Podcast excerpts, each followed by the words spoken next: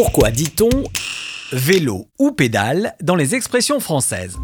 Et oui, j'ai décidé d'associer les deux car chacun de ces mots est utilisé dans peu d'expressions, mais elles sont très jolies. Donc je n'ai pas un petit vélo dans la tête en les mariant. Avoir un petit vélo dans la tête qui signifie être un peu fou, dérangé ou original, même si on l'utilise sans mauvaise intention.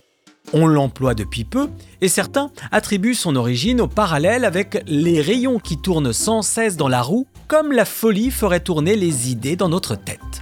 Ce qui peut nous faire perdre les pédales, c'est-à-dire devenir fou, perdre la boule, voire péter les plombs à cause d'un stress, d'une tension qui nous fait perdre le fil de nos idées ou de nos actions.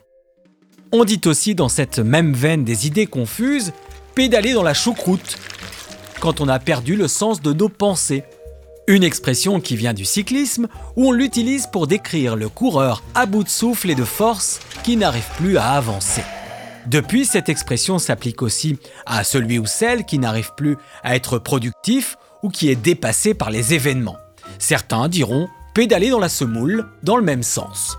L'expression mettre la pédale douce vient, elle, de la musique où l'on enclenche par exemple la pédale centrale d'un piano pour atténuer le niveau sonore, comme on modère son attitude ou ses propos en mettant la pédale douce. Revenons au vélo avec la charmante question Est-ce que je te demande si ta grand-mère fait du vélo?